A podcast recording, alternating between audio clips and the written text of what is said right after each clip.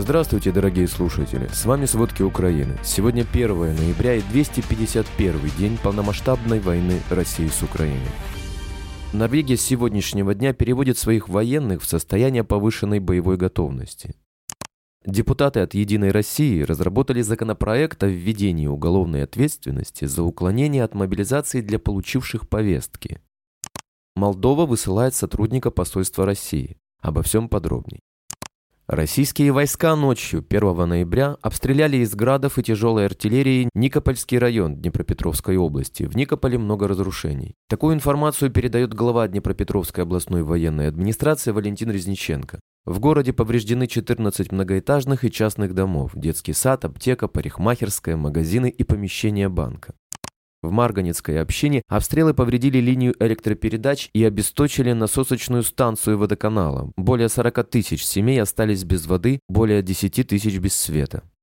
В Херсонской области российские солдаты принудительно выселяют гражданских жителей и занимают их дома. Вокруг гражданского жилья российские войска оборудуют инженерные укрепления и минно-взрывные заграждения. Кроме того, в населенном пункте Новочерноморье Скадовского района российские военнослужащие психологически и физически давят на мирных жителей. По данным украинского генштаба, их выгоняют из собственных домов. Освобожденные таким образом дома планируются под заселение представителями российских сил. В Полтавской области четыре российских дрона упали на гражданские объекты, возник пожар. Об этом рассказал глава военной администрации Полтавской области Дмитрий Лунин. На месте работают спасатели, которые укращают пожар. Предварительно жертв нет.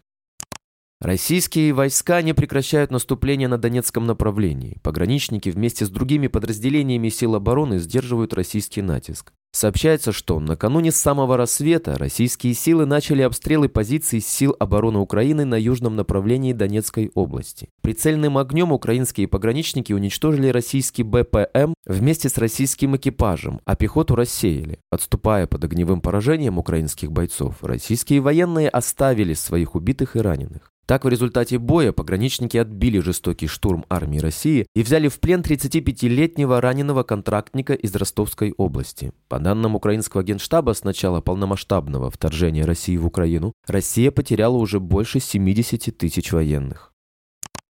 Украинская разведка подтвердила уничтожение двух ударных российских вертолетов К-52 на аэродроме в Псковской области ночью 31 октября. Еще два вертолета получили существенные повреждения. Стоимость одного К-52 около 16 миллионов долларов.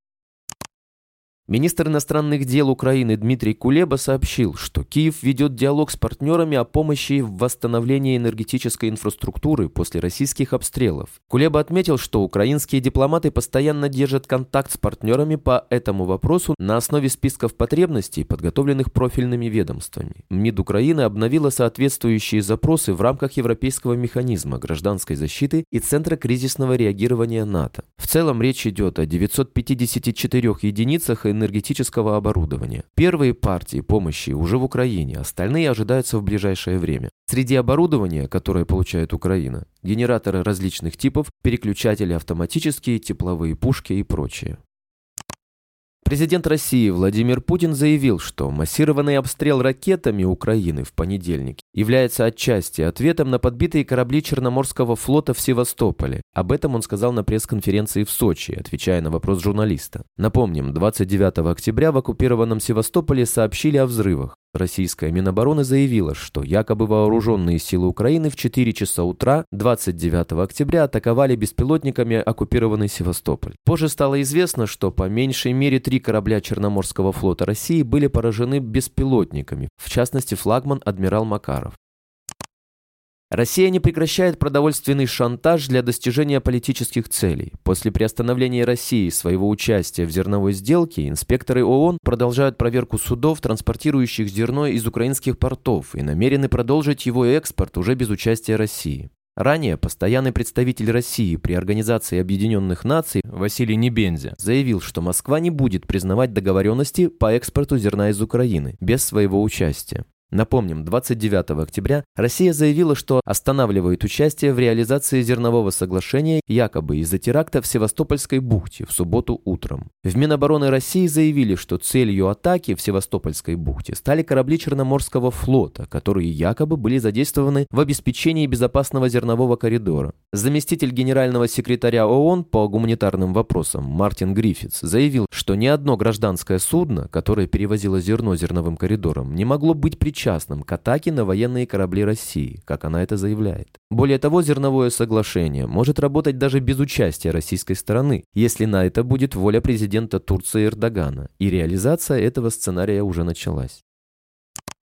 На территорию Белоруссии, вероятно, привезены российские гиперзвуковые ракеты «Кинжал», сообщается в очередном отчете британской разведки. При этом указывается, что запасы этих боеприпасов весьма ограничены. В Твиттер Минобороны Великобритании опубликованы спутниковые снимки белорусского аэродрома Мачулище, на которых видны два истребителя МиГ-31К, способных нести ракеты «Кинжал».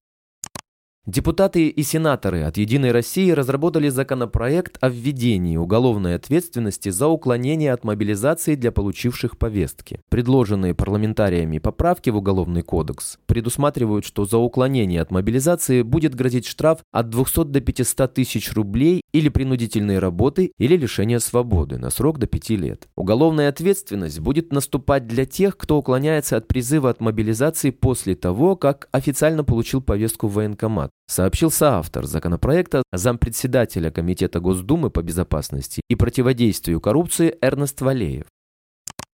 Цены на газ в Европе продолжают снижаться на фоне теплой погоды, которая откладывает начало отопительного сезона. Об этом сообщает Bloomberg. Стремительное падение цен наблюдается в течение последних недель, поскольку теплый октябрь позволил заказать больше газа в и без того переполненные хранилища. Значительные поступления сжиженного природного газа и сдержанный спрос также помогли компенсировать сокращение поставок со стороны России. Газ в Европе сейчас стоит в четверо дороже, чем в предыдущие годы в течение этого времени года. Альтернативные источники топлива заполняют пробел, но за них придется заплатить, отмечает Кэролайн Бэйн, главная экономистка по сырьевым товарам Capital Economics. Группа ожидает, что цены на энергоносители в целом останутся повышенными в 2023 году. Хранилища газа в регионе заполнены почти на 95%, что обеспечивает буфер на случай похолодания.